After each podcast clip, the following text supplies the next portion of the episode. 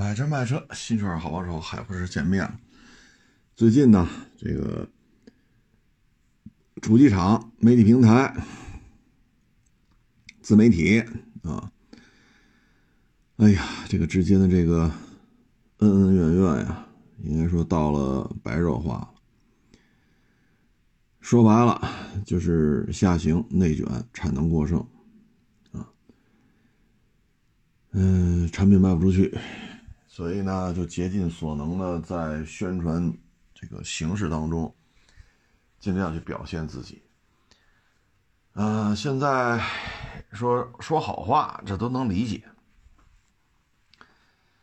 但是有些事儿办完了，就觉得，比如说网络水军呐，嗯，车这个车的状态，您在 测试之前怎么怎么着啊？等等等等，主机厂的虚假宣传呐，啊，承诺不到位啊，可以说半成品就就拉出来卖呀，等等等等，可以说最近这两年，尤其是最近这一个月，啊，这些事情已经激化到不可调和的状态了。我们作为局外人，我们会发现，你主机厂宣传。靠谱吗？为了推广自己的新能源汽车，咱要说胡说八道，好像不太合适。那实际上可以说是夸大优点，而且呢，有些东西你从原理结构上看，它这事儿它就不不太合常规，啊，不太合常规。唉，所以主机厂有些时候做的，你比如说啊，你单档变速箱，将近三吨重，配个 1.5T，啊，比如说你加的这个去加油站加油，你的加注量和你表显加注量老差十升，然后用少十升的这个表显加注量除以你的里程，油耗就是低。每次加油站老对不上，去哪儿加油去都差十升。就这种手段呢，确实让人觉得挺没意思的啊。你包括这媒体测试啊，很稳健的上去了，嘣儿一脚刹车停那儿了，另外又干挠上不去，要么测试之前。啊，给你找个七八十分钟的车，开着热风，也知道电动汽车对吧？开热风，零下二三十度的时候，它对电的消耗是相当大的。那开热风就开呗，还得把门开开，门开开少则六分钟，多则十分钟，那就让冷风进去吹呗。座舱传感器感测到的温度就达不到二十四度，它会继续去做这个加热。然后让你跑，说你这个这个那个，啊，然后现在报价单也出来了，少则几百万，多则一千，啊，一千多万，唉，可以说呢，我们现在看这个社会啊，在极度内卷之下，嗯，主机厂、媒体平台，啊，这个，以至于我们现在不知道信谁了。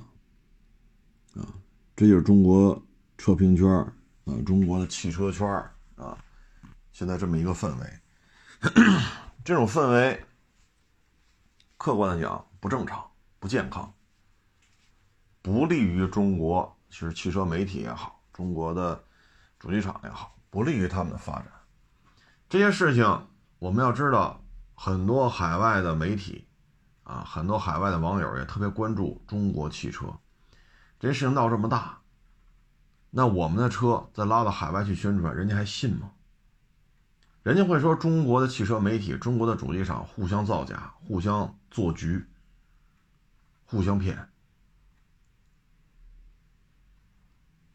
这一幕大家从展现形式上啊，可能不太一样，但是这个这一幕背后参与的这些人，他的思维方思维方式。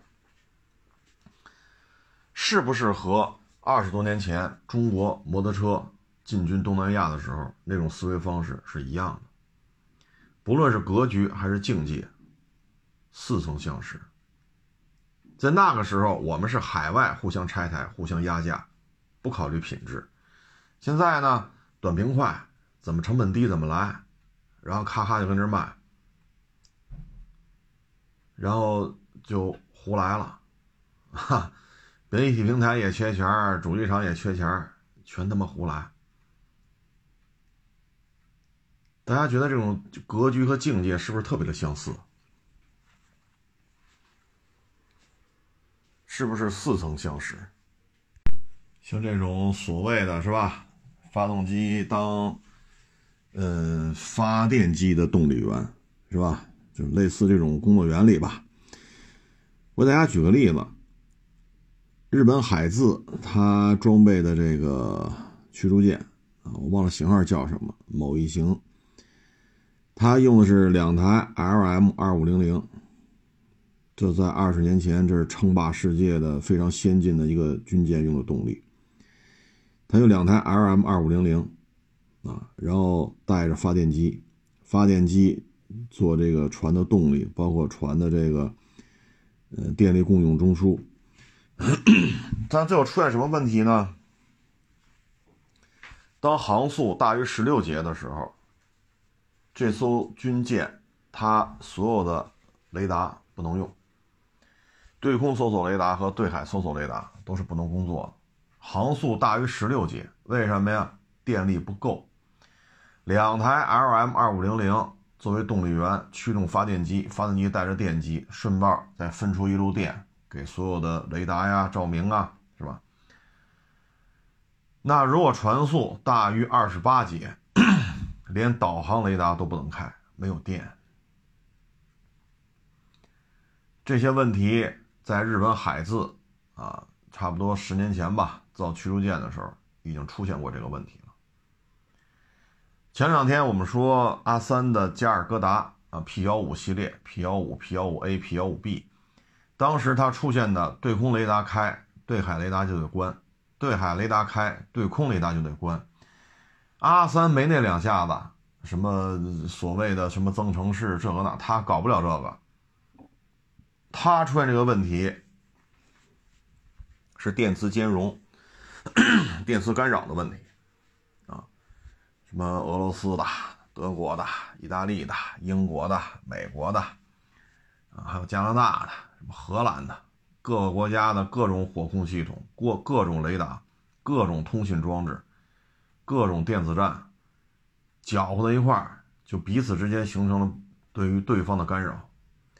那现在我们看日本海自，它的问题就在于。要想做一个新能源的军舰，那最后就出现了十六节以下雷达才能使用，十六节以上大型对空、大型对海这些雷达不能开机，二十八节以上连导航雷达都开不了。那也就是说，当你全速前进的时候，你只能看海图，然后拿望远镜在前面目视观察。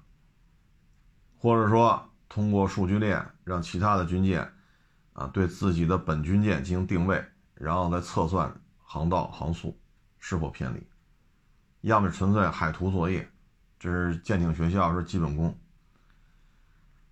那白天还好，晚上呢？你拿望远镜看什么？那只能看天上的星星、月亮，通过星星、月亮在某时某点的位置来参照计算自己的。航速、航向，那你说这些 这型军舰，它能够进行作战，发挥出它正常威力的时候，航速不大于十六节。十六节什么概念？空载的货轮，差不多也能开到十节以上，就这个速度。所以你说能能干嘛使？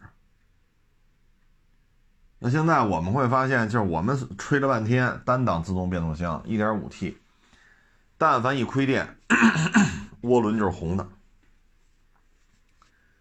咱先不说这么做对于整个动力系统的噪音，啊，这个寿命，啊，咱就说这个自燃就是个问题。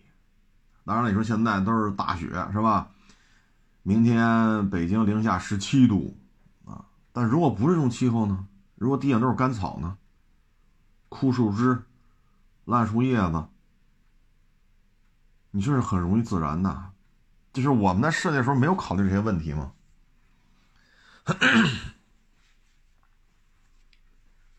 大几千吨的军舰，还没有咱们零五二 DL 排水量大，装了两台 LM 二五零零，那你还不如再装两台柴油机呢？做柴燃动力组合，低速的时候柴油机，高速时上 LM 二五零零，柴燃动力作为一个联合动力组，那还不如这样。所以通过这些你会发现，你这个这个车型从立项的时候，哎呀，咱要说一味的为了降低成本，好像也不合适。但实际上，你这种架构不就是为了降低成本吗？卖的价格呢，就是没就这么一个价格啊。所以你现在你说亏电油耗高。啊，然后进行长距离越野的时候，别沙漠里一开开二百公里，你那点电根本就盯不住。那在这种需要大扭矩、高负荷、长时间行驶的时候，你这台 1.5T 转速就非常高，转的涡轮都红了。就咱们之前就考虑过这匹配度的问题嘛。再一个单档变速箱，就这种设计从结构、从架构上来讲。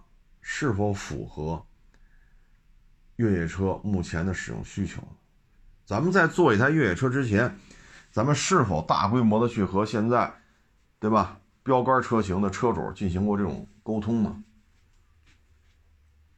比如说，咱做这车之前，国内现在这扛把子那就是各种普拉多、各种陆巡，咱是否跟这些车主进行过面对面的沟通？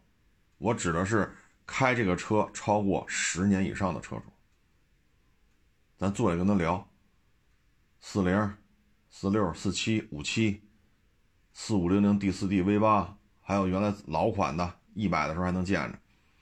四五零零直列六缸汽油机，普拉多九零、幺二零、幺五零，我们是否跟这些车主沟通过？他们的使用场景是什么？那这些东西我们现在感觉就是怎么省怎么来，啊，然后出现各种问题，各种问题呢，现在进而衍生出，你这个主机厂就不干了，啊，现在有好几家主机厂都不干了。对于你这个动机测试上呢，哎，你说网友是吧，或者自媒体去那儿跑这个那个那个这个，可能鸡一嘴鸭一嘴，对吧？你说你有理，他说他有理，那厂家一般就是看着，不怎么参与。那现在平台都都掺和进来了，明码标价。那你说这事儿怎么弄？那与其这样，我们还不如把这车做成 2.0T 的呢。我们把它做成 2.0T 的不行吗？它在充当一个发电机的动力源的时候，2.0T 转速会低一些。进而车内的噪音也会低一些，涡轮也不会这么高的负荷，但是成本就上去了呀。再一个单档变速箱，我们不能搞一个多档的吗？那很遗憾，这就回到之前了。我拍那台斯柯达昊锐手动挡，我当时拍一小视频，当时咱说的很清楚，这台昊锐车龄超过十年，公里数很大了。但是人家手动变速箱丝般顺滑，还有吸入感呢。我当时就说了，咱们手动变速箱搞明白了吗？这肯定不是广告啊，因为斯柯达二四年能不能扛得住，咱都不清楚。昊锐也停产多少年了，哈 哈这不是在产在售的车。你去斯柯达四 S 店，你买不着昊锐了。这车我也卖了，啊，说了就卖了，所以这不存在广告的问题，就是咱们。能做到像斯柯达昊锐这样的手动变速箱吗？就是车龄十年以上，公里数很大，还能做到这样丝般顺滑有吸入感，咱们做到了吗？好像就没玩明白。那好，自动变速箱，咱别说十 AT、八 AT，就这个爱信四 AT、五 AT、六 AT，咱们做到人家那个耐用度了吗？做到人家那个水准了吗？下面收这些车，二十万、三十万、四十万、五十万，这么大公里数了，只要是正常使用、正常保养，记住啊，正常使用、正常保养，变速箱很平顺，没有咯噔咯噔的感觉。那你说这公里数短吗？我今年八月份、九月份收了一台二十多万公里的普拉多两把锁，还收了一台三十多万公里的陆巡四六，人的变速箱没有咯噔咯噔的呀，开着很平顺呢。咱们自动变速箱能做到这种水平吗？就是手动变速箱就没玩转，自动变速箱也没做到这种状态。那你说那些车车龄都超过十年了？公里数二三十万，这算是上了点车龄，上了点公里数吧？咱能做到跟人家一样这种耐用吗？能吗？咱们这平顺度能做到这个份上吗？那现在就单档变速箱，你说这事怎么理解？那这种情况之下，单档变速箱上高速长途奔袭，比如定速一百一。这不算超速吧？啊，高速一般咱们这上限一百二，咱定速一百一，这油耗它怎么可能低呢？所以通过这场闹剧，我们就会发现，我们的汽车工业最核心的东西整明白了吗？是手动变速箱搞明白了，还是自动变速箱搞明白了？你现在搞不明白，只能上单档变速箱，省钱，结构简单，故障率低。但单档变速箱这玩意儿使得住吗？或者说它的整个动力系统的运转的状态，由于单档变速箱，它怎么可能低转速？所以我这车就不设转速表。那你这个成什么了？这就我转速高，所以不出转速表。这这。这逻辑都怎么捋出来的？然后媒体平台现在掺和进来了，对吧？少则大几百万，多则一千大几百万，就这么收费。那报价单都出来了。那我们的测试公平吗？我们这车做出来时候，它这个技术框架跟这个车的实际用途之间是不是有点相背离呀？你如果就做一个纯粹的。城市 SUV，我不用带大梁的，对吧？然后我车重控制住，啊，比如说做一个，呃，CRV 这么大的，啊，途观 L 这么大的，或者稍微大一点啊，冠道这么大的，啊，或者昂克昂克旗，对，昂克旗这么大的，然后上 1.5T 这么跑，我觉得都是 OK 的，因为车重能降下来，你能至少能降个四五百公斤，至少。你就跑去就完了，这个油耗不会太高，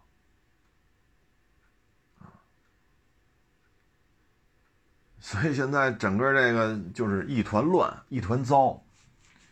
主机厂为了当初许下人家年初那个对吧愿景，这个月不惜一切代价要把销量拔上去。那现在这事儿一出，你这车为什么少十升油？为什么涡轮是红的？为什么就卖了千八百辆，都自燃两辆了？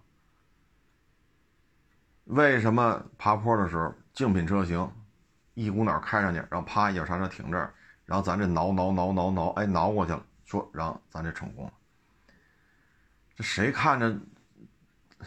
要，咱没见过汽车行，咱不知道不知道那叫刹车灯。下次啊，把刹车灯那个线给它拔了，刹车灯不亮。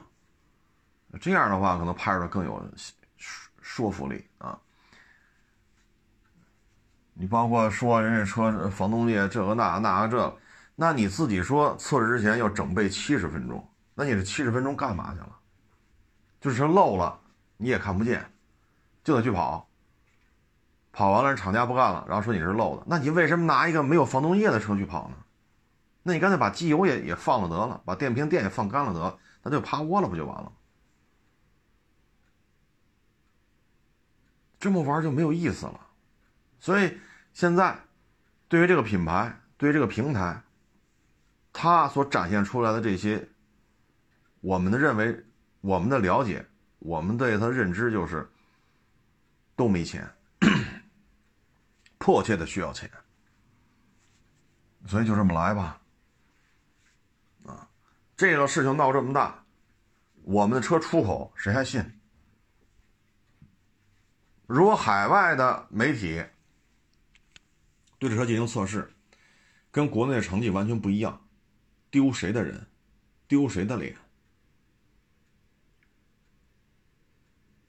这些问题我们考虑过吗？当年我们的摩托车仅仅就是东南亚，对吧？以越南、泰国、菲律宾、印尼、马来就这一片以这一片为代表，包括柬埔寨、老挝啊。但是现在我们的汽车，我们的志向是星辰大海，我们要走向全球。如果我们国内的测试吹得跟一朵花似的，海外的消费者一开不是这么回事，怎么办？包括冬季掉电，今天北京零下十二度，明天北京零下十七度，这种情况之下，续航里程还剩多少？刚刚零度的时候，人网友刚买的四百零三公里的电动汽车就剩二百多点了。刚买的，今年夏天刚买的，就是两厢，小两厢，电动是吧？我不能说品牌了，说了品牌又不爱国了。他把致炫、威驰逼停了，然后现在飞度也快混不下去了，在这个细分市场里，人家遥遥领先，四百零三吧，好像是。现在呢，二百多点，这是零零度的时候啊。那现在呢？零下十二度，明天零下十七度，这续航里程二百都过不了。就这个车卖到海外去，你怎么怎么怎么控制舆论？现在国内谁说你车不好，谁就是汉奸；谁说你车不好，谁死全家；谁说你不好，谁就不爱国。那海外消费者你怎么对待人家？我们只卖泰国这种地方是吗？就泰国不可能有零下。十七度的时候，我们是只卖泰国吗？我要卖到其他地方怎么办？很多国家它的气温零下十几度也是可以做到的。那么零度的时候，四百零三就已经变成二百多点了。那明年零下十七度，续航里程就剩一百多。海外的消费者干吗？你说他不爱国？人家跟中国有什么关系？你说他是汉奸，人都听不懂啥意思。所以说，现在电动汽车呢，我们看海外的这个舆论导向啊，多多少少是一些调整的。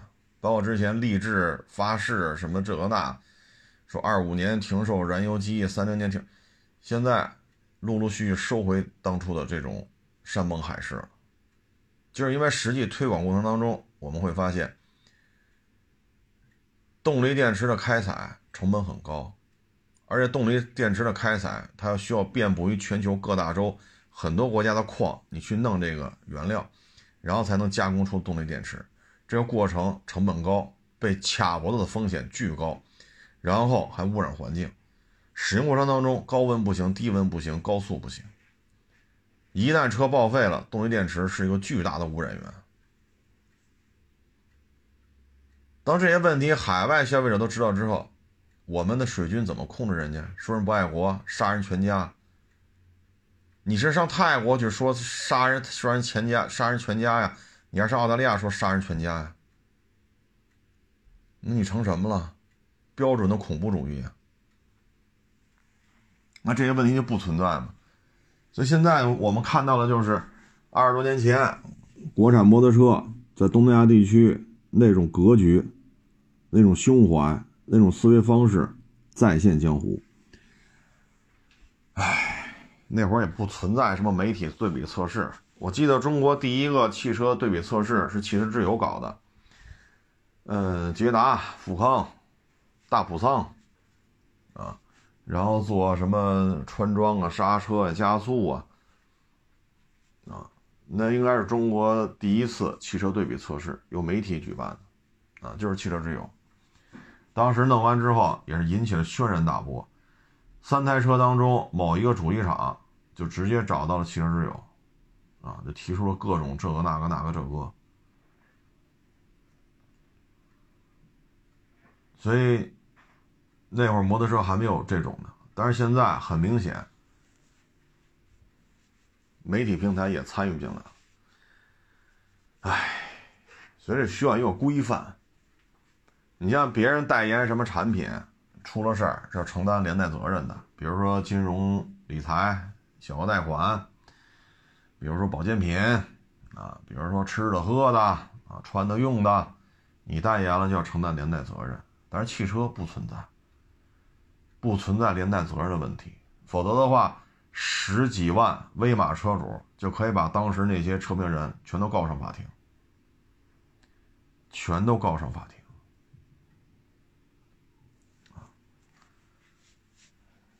所以我觉得这么闹下去，对于中国汽车的发展没有任何好处。我们看到了，就是为了钱，从主机厂到公关公司，再到媒体平台，那真是天文数字的费用啊，大几百万到一千大几百万，这是咱们普通老百姓想都不敢想的数字。咱们还为了活着而奋斗，咱们还为了不饿死而奋斗，人家呢，动辄就是上千万的费用，然后让你掏钱买他的车，啊，反正明天就零下十七度了，我们可以看看，啊，这这电动汽车续航还剩多少？我们不用去去去操心他们那个测试了，零下十一度，这就是明摆着的，很现实的一个低温。你总不能说零下十一度还是高温吧？你看看掉电掉多少？现在它这个品牌的车，低温续航里程达成率百分之八十五以上。哎呀，有点意思，有点意思啊！这个乱象啊！对于中国汽车工业的发展没有任何好处，没有任何好处。我们所争的啊，我们所斗的，其实都是眼前的利益。唉，关注中国的海外媒体很多，这种事情传播开来，对于中国自主品牌，特别是新能源汽车去海外销售是负面作用，是负面。那接下来他们可能会借题发挥，啊，这个国家的媒体全是说瞎话的，全都是明码标价的，等等等等等等，没有任何好处，啊，唉，所以大家可以借鉴一下日本海自啊，类型军舰，两台 LM 二五零零，十六节以上，对空对海雷达不能开机。二十八节以上，连导航雷达都不能开，这成什么了？这还不如搞传统的柴燃断柴燃动力的这种联合动力组。低速巡航，比如十六节开柴油机；高速巡航开燃气轮机，柴燃动力的联合动力组，还不如这样。现代化海战，好，超过十六节，对空对海搜索跟踪雷达一律不开机，开机就没电。那我觉得这事儿是不是似曾相识啊？现在很多电动汽车不开空调，为什么呀？续航里程会进一步缩短。啊，那网友夏天的时候七八月份吧，就买那遥遥领先那两厢电动车，啊，把这个品类的所有的油车小两厢全干趴下，遥遥领先，没问题。人家一看挺好的，这么大名气，买回去了，七八万块钱是吧？四百零三吧续航。买回去之后，零度的时候就剩二百多点了。这零下十二度，明天零下十七度，你开不开暖风？续航就剩一百多。这可是新车呀，才跑了几千公里啊！啊，包括之前另外一个网友跟我说，他那台车也是这个品牌的。只不过就是有发动机，有动力电池，八个月还是十个月跑了一万公里，动力电池换三回了。你说这事儿怎么弄？啊？然后你只要一开座椅加热，只要一一开暖风，立马发动机就介入，这个时候哆嗦噪音。啊所以他说这车省吗？左手十几度电，右手七八升油，那我何必买这车呢？何必呢？唉，所以现在越来越多的消费者就开始说这事儿：这车不省油啊，对吗？你油和电加一块省吗？我们搞来搞去搞的什么？再一个是车重，啊，这么重，轮胎磨损特别的厉害，所以对于新能源汽车来讲，最欢迎的除了主机厂啊，那可能就是卖轮胎的轮胎店。这些大尺寸的新能源汽车，他们的轮胎都比较大，啊，十九轮、二十轮、二十一轮。然后呢，为了应对车身过重，所以他用的好品牌的啊。那这些轮胎呢，价格也相当的昂贵。可是你开上三四万公里，花纹磨的就差不多了啊。所以轮胎店是最高兴的，他们一来大口径轮胎，这轮胎零售层面也得千八百一条，换四条差不多就得四千，三千大，四千帽。三四万就得换，三四万就得换，人家求之不得呀，啊，求之不得。所以这些问题都没有解决，然后谁说谁就得死全家，谁说谁就是汉奸，谁说谁就是不爱国。就这种舆论环境，我只能说，你也就在中国这片土地上敢这么干，你卖到海外去，你敢这么跟海外的消费者去这么说吗？敢吗？你说是汉奸，让人死全家，你成什么了？你这个，哎，所以希望呢，把功夫放在怎么让这车做得更好啊，而不要把功夫全放在这个短平快的出车，赶紧卖，然后拿大量的资金去运作。你看这次不就是吗？1.5T 将近三吨重的这个所谓的越野车，你现在蓦然回首往回看，是不是急赤白脸的？包括公布人家这个车辆的数据，包括铺天盖地的要弄人家，包括爬坡，为什么人家能爬的不让爬，你这爬不上去的，挠挠挠也得挠上去，哪怕超一米呢，就停那儿了。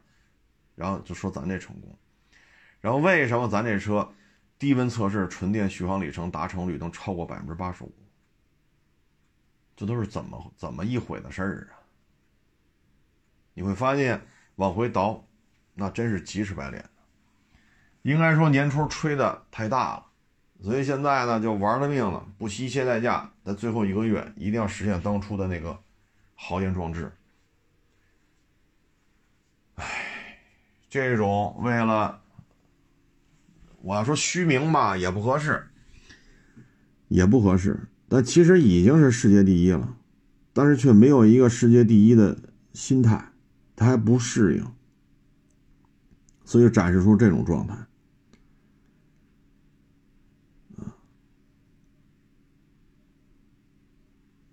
之前就有人说嘛，这台越野车的上市。就注定了是他口碑，啊，注定是他企业发展的一个分水岭。因为上市之前，就有一些啊，就是也是玩车出身的。第一，车为什么这么重？第二，为什么上 1.5T？第三，为什么单档变速箱？第四，你的前后桥的这个是真正的机械差速锁吗？当时就有人提出质疑，当时就说了，这款车是这个企业啊一个分水岭。那现在看呢，不光是他的分水岭，甚至于都是媒体平台的分水岭啊。唉，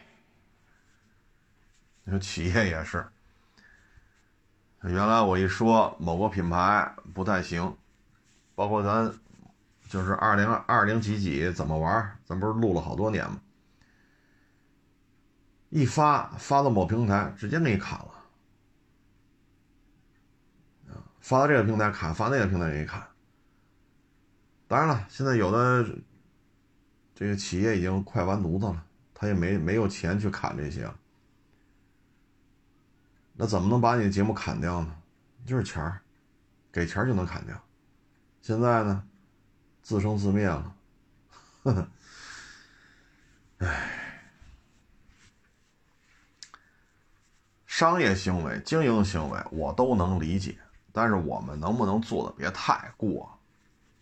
你把这车所有的优点说一遍，不就完了吗？比如屏，这屏尺寸可大了，椅子可软和了，是不是？造型可好看了，安全配置可高了。如果碰撞实验成绩不错的话，说碰撞实验可好了，就行了，没毛病吧？这这这这么说没毛病吧？说的是事实啊，好看。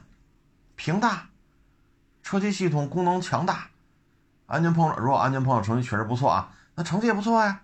我在哪哪哪撞的，你看是不是？森凯吧还是中保研？你看成绩确实好啊。我安全配置多呀啊，什么气囊多少个是吧？然后什么什么盲区监测呀、车道保持啊、主动刹车呀，这个那那个这，你就这么拍洋洋洒洒十分钟说不完，然后再来几个绚丽的镜头，完全可以啊。你挑不出任何毛病来，我只说优点不说缺点，犯法吗？不犯法吧？不齐了吗？说你给我多少钱？那多少钱？那就揣兜里呗，我没说瞎话呀。但是现在好像不是这么玩了，哎，因为它这个结构，很多玩车的现在就是不怎么出去开了，但是对于车非常熟悉的啊前辈。对这个问题，其实看的都很明白，啊，至于说这为什么这么多越野圈人都愿意拿它去试，说白了啊，潜台词就是您这单档一点五，将近三吨重，你是真正的差速锁吗？就这些你都那啥，那咱就试试呗，就是从经验来讲，这车就会出现这些问题，那就来吧。所以我们在做这车之前，就像刚才我说的，你是否跟这些车主进行长时间的沟通？比如说陆巡十年以上的车主，普拉多十年以上的车主，你是否跟这些沟通过？比如说 V 九三、V 九七十年以上的车主，途乐十年以上的车主，你不用操心啊，Y 六二都没有是，有 Y 六幺。哈，有爱有要，啊，包牧马人十年以上的车主，大 G，各位听找大 G 聊什么，他也不愿意。你要去跟他聊，他对于奔驰大 G 的品牌形象、颜值这个那，他是怎么理解的？你是否做这些前期工作呀？我说的十年以上啊，持有这个车。所以这些做出来这东西都是匪夷所思的，唉，大家可以去看看啊，日本海自的军舰的动力系统的这种，有人专门研究这个，你去看看啊。其实所谓的忽悠啊，得分怎么聊。原来张老将军。你发现了没？他说那些话，你现在回头再看，好家伙的，我们哪有歼十啊？没有，我们那是歼七改，忽悠来忽悠去，好，最后一看，歼十的专家顾问组里边 有他的名字，然后说有歼二没有？不可能，我们哪造得了这个？顶多歼十大改，对吧？给给歼十的改改，换个发动机，换个雷达。也就这样了，咱们国家水平不行，哎，都信以为真了吧？好家伙的，歼二零是非鉴定专家组那里边有张老军、张老将军的名字，什么他妈不知道？他什么都知道。一出来一做节目，不可能，不可能有歼十，不行，做不出来啊！歼十批量装备了，歼二零不可能，咱没有歼二十。结果呢？你说这个这种忽悠，这才叫真正的大智慧。最后你发现了歼二零专家顾问那个签名里边有人家张老将军，而且歼十试飞的时候，现场在主席台就坐的就有张老将军，什么不知道歼十首飞能把请去坐在主席台，有你把椅子，有你个桌子，给你放杯水，前面摆着你的那个姓名牌，什么待遇？这可是歼十首飞，这是绝对的秘密，绝密级的行为。然后他天天说：“啊，这不可能，顶多歼七改改，我们水平不行。”人对外说是这么说，歼二零也是这么说，忽悠来忽悠去，忽悠的美国把 F 十二、F 二十二生产线都给停了。F 二十二生产线停了，才发现坏了，F 三十五跟歼二零。这打不过呀，F 三十五这明显吃亏呀，再想启动生产线很费劲了，这个才叫大智慧啊！包括说造航母造不了，咱们弄不了这个，水平不行。好家伙，当年土澳墨尔本号航母当时弹射器没拆干净嘛，拉咱们这当废铁。带着技术人员上军舰上进行测量、弹射、起飞，就墨那土澳那墨尔本号航母，那就是张老将军干的。然后他一做节目，哎，这做不了，咱没这水平，这东西太难了，哎，根本就做不了。好，没说完，辽宁号服役了，山东号服役了，这个叫大智慧，啊，这叫大智慧。而且你看他对海外的装备的预判，比如 DDG 一千、中姆沃尔特，你看他当初的预判非常的准，他说的全实现了，包括库兹涅佐夫，包括阿三的航母，啊，包括他评价英国双舰岛的航母，啊，这东西太复杂了，别漏水就行了。结果英国航母漏水了，阿三这，哎呀，这东西，哎。别起火爆炸，别掉飞机就行。结果呢，飞机也掉了，发动机也炸了。库兹涅佐夫，哎呀，这个，哎呀，飞机别掉海里就行了。就是库嚓，飞机掉海里了。他预测的都非常准，包括海湾战争，他的预测也是一箭一战成名。那简直就是把美军的作战计划拿过来照着念了一遍，基本上是这种水平。一战成名，啊，所以你看这个忽悠分怎么忽悠，人家这个叫大智慧，啊，尤其是歼二零不可能，咱上网都找，我们造不了这个，我们现在这苏两七还没弄明白呢，啊，顶多歼十大改，啊，苏两七都没吃透，难度太大了，哎呀，美军现在是独步天下，没有对手啊，我们也没有办法，技不如人。结果呢？歼二零一试飞，专家小组里就有他的名字。你说那什么不知道？啊，哎，所以说，你看张老将军这个，你要说是忽悠吧，人家这是立了功的忽悠，人家可是立功的忽悠，人家把间谍都给忽悠蒙圈了，人家都把 F 二十二生产线给忽悠停了，这是功勋。这是立过功的，人一张嘴，哎呀，我一退休小老头我啥也不懂，我就是随便聊聊嘛。我确实不知道有歼二零，你看当时还这么说的。可是随着这么多年，十几年了，歼二零首飞十几年了，现在有些消息公布出来，你一看，这名单里有您的名字，你还亲笔签字了呀？你怎么说你就这退休老头什么也不知道啊？哎，所以你看看。完全不一样的玩法。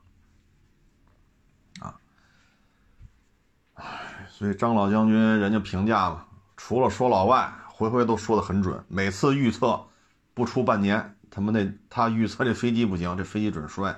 他预测完了不出半年，说这军舰着了，那肯定着；说这军舰漏，肯定漏。不出半年准实现，这个预测就没就没失败过。啊，所以有些时候我们就得看啊，做到了不说，因为是国之重器啊，什么航母啊、隐形战斗机呀，啊，对外老说没有没有，真没有，这个是应该的，是一种自我保护。但是现在车企和媒体平台呢，这纯粹就是钱儿、流量、钱儿、流量、流量换钱儿，钱儿换流量。主机厂迫切的需要流量来推广它的东西，而平台迫切的需要它巨大的流量，然后进行商业变现，它要盈利，这就是一种交易。而中间的这种调和器、中转站就是车评人。但现在可直接了，直接跳过车评人，直接主机厂和媒体平台都不用你们这些车评人了，这就是新的展现形式。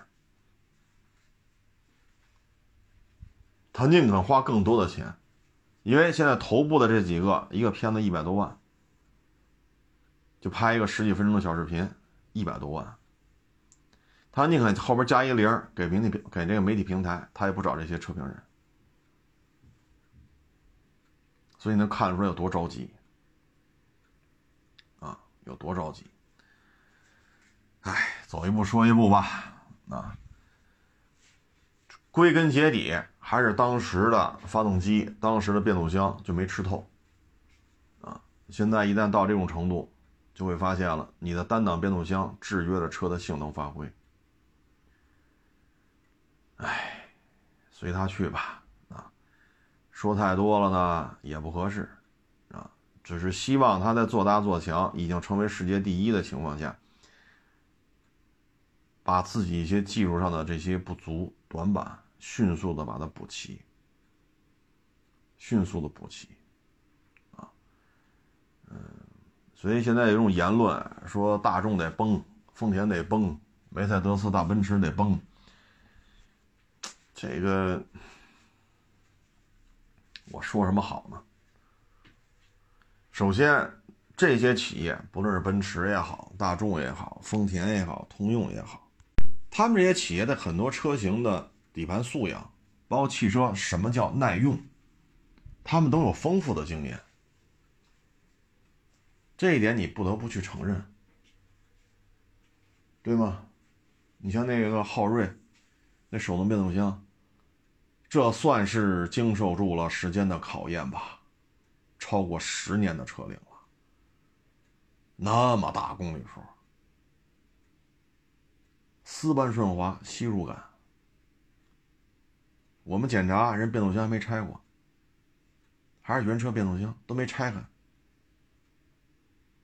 你瞧瞧，这种底蕴我们有吗？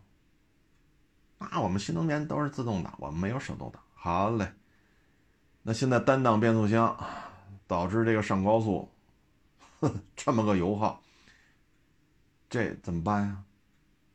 搞多档变速箱，你玩得转吗？你吃透了吗？你做到耐用了吗？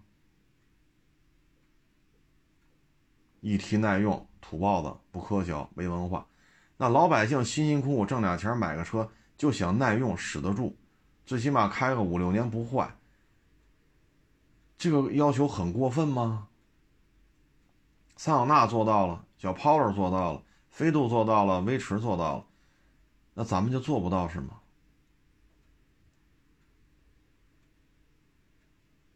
就就四百零三公里，前些日子气温零度的时候，就剩二百多点了。那今天十二度，明天十七度，零下，那咱就一百多公里。你让消费者怎么理解？我花七八万块钱买个车，就就成这个样子了，人家心里干吗？人家不能说，说了死全家，说就是汉奸，说就不爱国。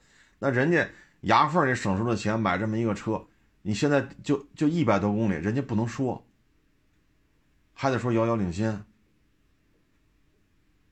我们这是干什么的？这个，哎，不说他了。这两天呢，直播带货，这圈子里啊非常有文化啊，非常有内涵的这么一个小伙子，也是风口浪尖啊。这两天已经直播名单里没他了。这场闹剧呢，给人感觉是什么呢？就是办公室文化啊。谁做的好，谁做的大，谁出了风头就得弄谁。所以你会发现，二把手，你看啊，底下小编回复评论，没有二把手的同意，他敢这么干吗？一而再，再而三的拆台，自己拆自己的台，没有二把手的同意，会这样吗？好，那看二把手什么态度，摔手机啊。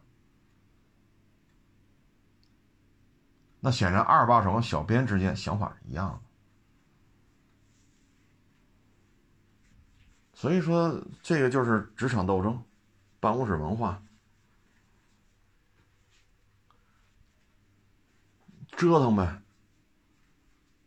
啊，所以有一种明智，叫激流勇退。哎，可是小伙子来讲，他的职业生涯才就直播这个带货啊，他的职业职业生涯才刚刚开始。类似这种事情还有很多，你比如大衣哥那个前儿媳，前儿媳妇不就直播带货这个那个吗？再加上那个电器，电器那个女强人，不找了一个小姑娘吗？也做直播带货。你再看这回，但是客观的讲，这小伙子没有，最起码到今儿没有说什么出圈的事儿。说假结婚真带货呀？没有，那是蹭流量的。假结婚真带货。说接私活啊，是吧？跟那个电器的那个女强人找那个女助手似的，那人家也没有。做到这样了，还是不行。说白了就是消分啊。有些事情呢，我们就得想，你是面子还是里子。那现在你要了面子，再找一帮主播了。你看这这几个主播喜笑颜开的，为什么呀？该我出名了呀。他真是发自肺腑为了这个企业好吗？不是，他是因为自己可以接替他的这个位置，可以出名了。他可以出名了，所以喜笑颜开是在这儿。丫能挣那么多，我也能挣这么多。他喜笑颜开是这儿，他并没有操心说这个企业是不是可以继续做大做强。这几位新来的主播喜笑颜开：一，我要出名了；二，我要拿高工资了；三，那傻逼走了。这是人性，这是人性啊！小伙子也行啊，我觉得他的这个文化水平、文化底蕴。啊，情商啊，包括这种谈吐，我觉得挺好的。跟那些网上那些所谓的直直男主播、女主跟他们相比，我觉得这个小伙子文化素养相当高啊，文化素养相当高，他还可以做得很好。但是对于这个团队来讲，啊，高位套现呀，人事斗争啊，怂恿底层员工跟他闹啊。公开让他下不来台呀，然后再换一波把他弄走啊，等等等等，挺没有意思的。这就充分说明这个企业的内部管理、格局、胸怀是有问题的。这小伙子，反正到今儿啊，没看出他有什么负面了。他不像原来电器那个是吧？那个女强人找那个女助手，老出去外边私自接活，这个那，人家有证据。这个目前看没有，而这事儿闹到这一步了，董事长也出来了，也说了，董事长要向这个小小伙子道歉。那你这么玩的话，唉，所以这就是 人性的一场展现！就跟刚才他说了四十多分钟啊，主机厂绕过了车评人，直接用千万级的资金去跟平台谈，这也是人性，不惜一切代价。车做怎么样，我就给你一个标准，你测出来就是这个，就是这个答案。这个也是人性的考验。凭什么你丫牛逼呀？凭什么你成网红了？凭什么你厉害呀？没我们你行吗？凭什么你挣这么多钱呀？凭什么好都是你的？凭什么你名利双收？人性，在巨大的资金、巨大的名利、巨大的流量面前，人性的展现那将是充分的、全方位的、没有死角的、淋漓淋漓尽致的人性的考验啊。唉，这东西，呵呵，其实这种事儿很多啊。保员在媒体也是，哈，我干的活最多，我是挣的最多的吗？不是，我干的最多，那出差有吗？不是，人家一年不到一年就飞国航金卡，当时的标准十年前了吧，十几年前，国航国航金卡一年二十个往返，就国内航班一年二十个往返。人不到一年就飞出来了，我他妈干我一年两三次吧，啊，好像两三次都是两三年两三次，还是一年两三，我都忘了，反正总共出差就那么两三次，而且其中还有两次吧是没有任何车马费的，人家呢都是有车马费的，当时低五百，高一千，甚至一千多，人家这两三年下来，人家做五十多次、六十多次出差。你看人家挣多少钱？五百到一千取个中八百，出差六十次多少钱？多少钱？那就是不挣钱的活都是你干，你最累最辛苦，没油水，干去吧。人家去发布会有官方摄影团队啊，视频素材、照片人都有啊。你只要自己搂几个空镜，啊，发布会搂几个空镜就完了。回去啪一剪，交差了，玩三天，齐活，对吧？都是好地儿，什么大理呀、拉萨呀、吐鲁番呀，啊，这个什么黑河呀、大连呀、三亚呀，啊，桂林呀，啊，要么就是北上广深啊、南京、武汉呀、西安、成都、重庆啊、九寨沟、凤凰城啊。张家界呀，人都是这地儿，人一年全玩遍了，人一年能出差好几十回。你不是愿意干吗？干去吧。完了找你来了，领导是吧？跟这女的不清不楚，需要花钱，走账掏钱。我操！就我这设设置经费里，我就够紧张的了。人家去外边，人家不存在加油费啊、停车费啊、高速费啊、住宿啊、吃不存在这些费用，人都全包，全都给你包了，还给你钱。我这个全得走拍拍摄经费，停车费自己出，加油自己出，洗车的钱自己出，吃饭的钱自己出。说摄像老师只能打打车，坚决不坐地铁。那咱也没办法。说您十一点坐地铁来，那不行。我必须打车，得嘞，垫着吧，全是我垫，以至于我垫的钱比我一月开的工资都多。你说好干吗？这活很正常。最后来一句：“你不会搞好关系，你跟同事关系搞不好。”是，我怎么搞得好？你让我一年，你让我十个月飞出国航金卡来，我也我跟谁关系都好，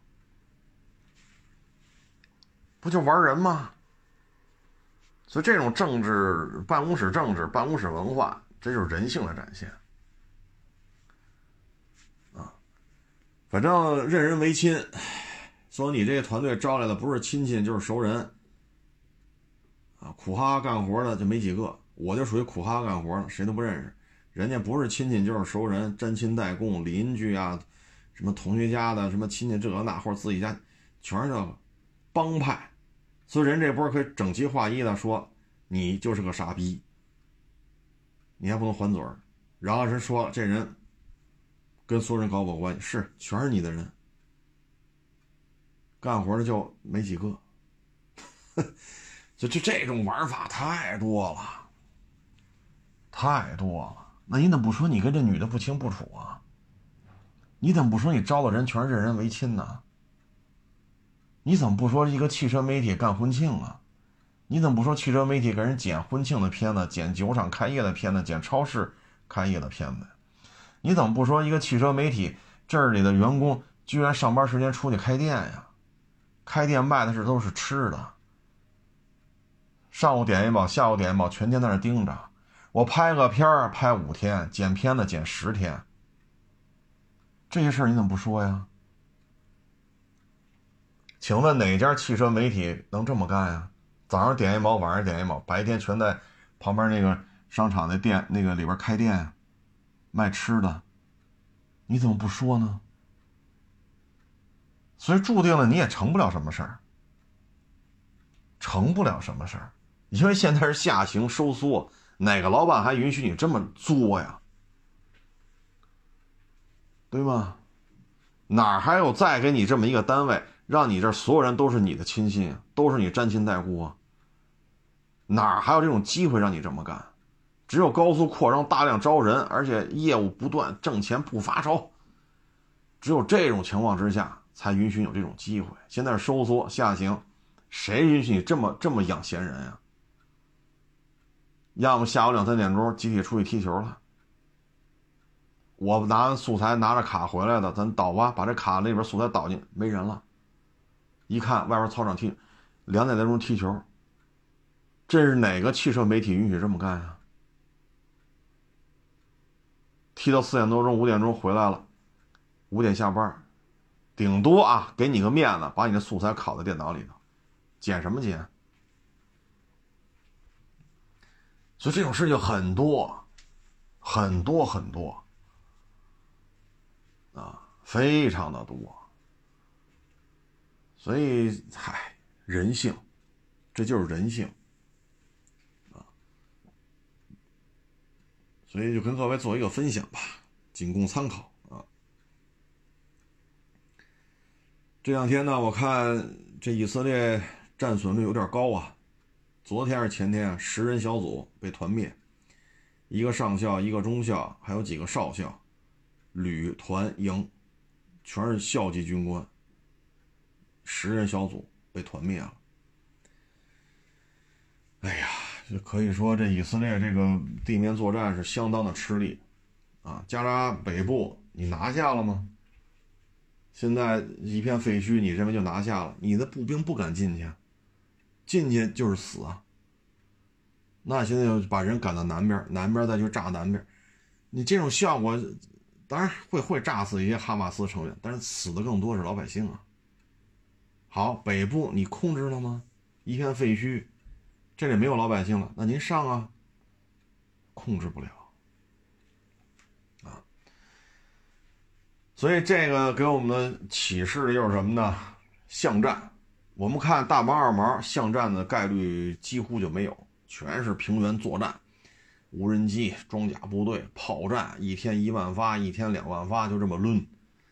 但是你看这个巴以，这就是巷战。城市巷战，所以我们也可以学到很多。重装甲部队不去肯定不行，去了怎么才做好防护？通过哈马斯现在天天大量的这个视频出来，我们可以学到很多，怎么能够让自己的重装部队在城市巷战当中啊能够进退自如？啊，肯定要步兵伴随，但是步兵对于重火力是没有什么抵抗能力的啊。可是呢，重装甲部队呢？目标太大，在城市当中、废墟当中，它的机动是受到严重限制的。那这个时候，怎么让步兵和重装甲部队进行有效的协同？这都是我们一个很好的学习的机会。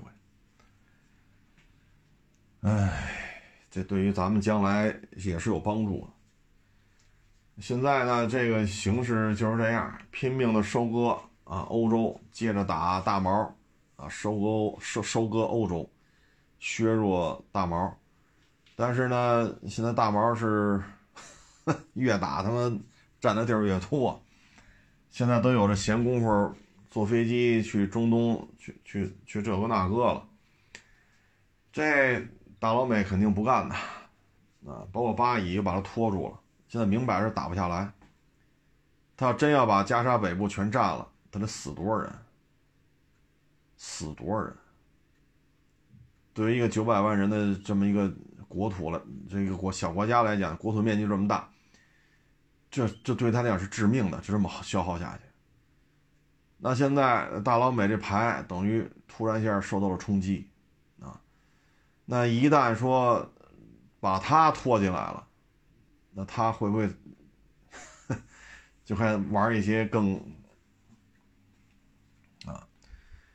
比如说，更加变本加厉的金融战，啊，你看现在一个劲儿的抬阿三，大家还记得吗？一年多以前拼了命就抬越南，各种夸，各种奖励，各种捧，把越南是特别是这个河内啊、胡志明啊，房价呀，包括越南的股市拉特别高吧，对吧？现在回头再看，这就是有有预谋的在做这个局，库嚓一收割。你看，今年越南经济受到重创，说白了，你的股市、你的这个汇率、你的这房地产，应该说是被西方资本玩了一把。现在又开始捧捧谁啊？又捧阿三。这一幕在一年半之前，呃，两年之前的越南已经演过一次了。一旦他玩这些玩不转了，就开始拼命的搞金融战。如果还不行。啊，这这个快速衰落的这种局势已经按耐不住了，那可能就要亲自下场，鱼死网鱼死网破。一旦按不住了，小弟们就会不会就会不服，啊！你包括这两天委内瑞拉在南美那边也是陈兵十万八万，啊，要跟什么英属圭亚那什么玩意儿要要争夺什么地方。你这个现在说白了就是你你看不了场子了，这儿也闹那儿也闹，我们能看得很明白，这菲律宾是美国撺掇的，就希望中国打。但是你像委内委内瑞拉那个，那真是那要再打起来，对于美国来讲压力太大。就说白了，你那大哥不好使了，谁都谁都不尿你了。我想打就打，你管不着。所以二零二四年呢，将会是充满变数的一年。也希望二零二四年呢，主机厂依然能够低调，啊，做好内功，把自己的机械素养、动力系统，啊，把这些方方面面做得更成熟一些，啊，也希望汽车媒体呢，说挣钱是应该的，对吧？一弄就是上万人，啊，上万人的员工队伍，哪个一年不得扔二十万呢？对吧？上点级别的就几十万，领导就是上百万，这一两万人，你说得开多少钱？水电费就得多少？咱不说别的，水电费就得多少？对吧？一两万人乘以二十万的年薪，这又得多少？这咱都能理解。但是呢，有些大测试，咱还是希望纯粹的就是花钱自己花钱做啊，否则的话，这么一闹，负面影响太大了。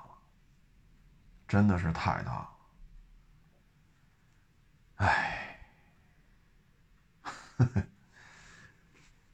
所以说呢，咱们上半年就反复的提及一个话题：当经济下行持续收缩，大家收入持续的不及预期，或者说不及同去年同期，那恶性犯罪的概率就会逐渐上升。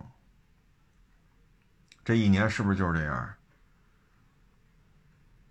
恶性案件，包括这两天又爆出一个是是哪儿的来着？夺墙啊，互杀对方。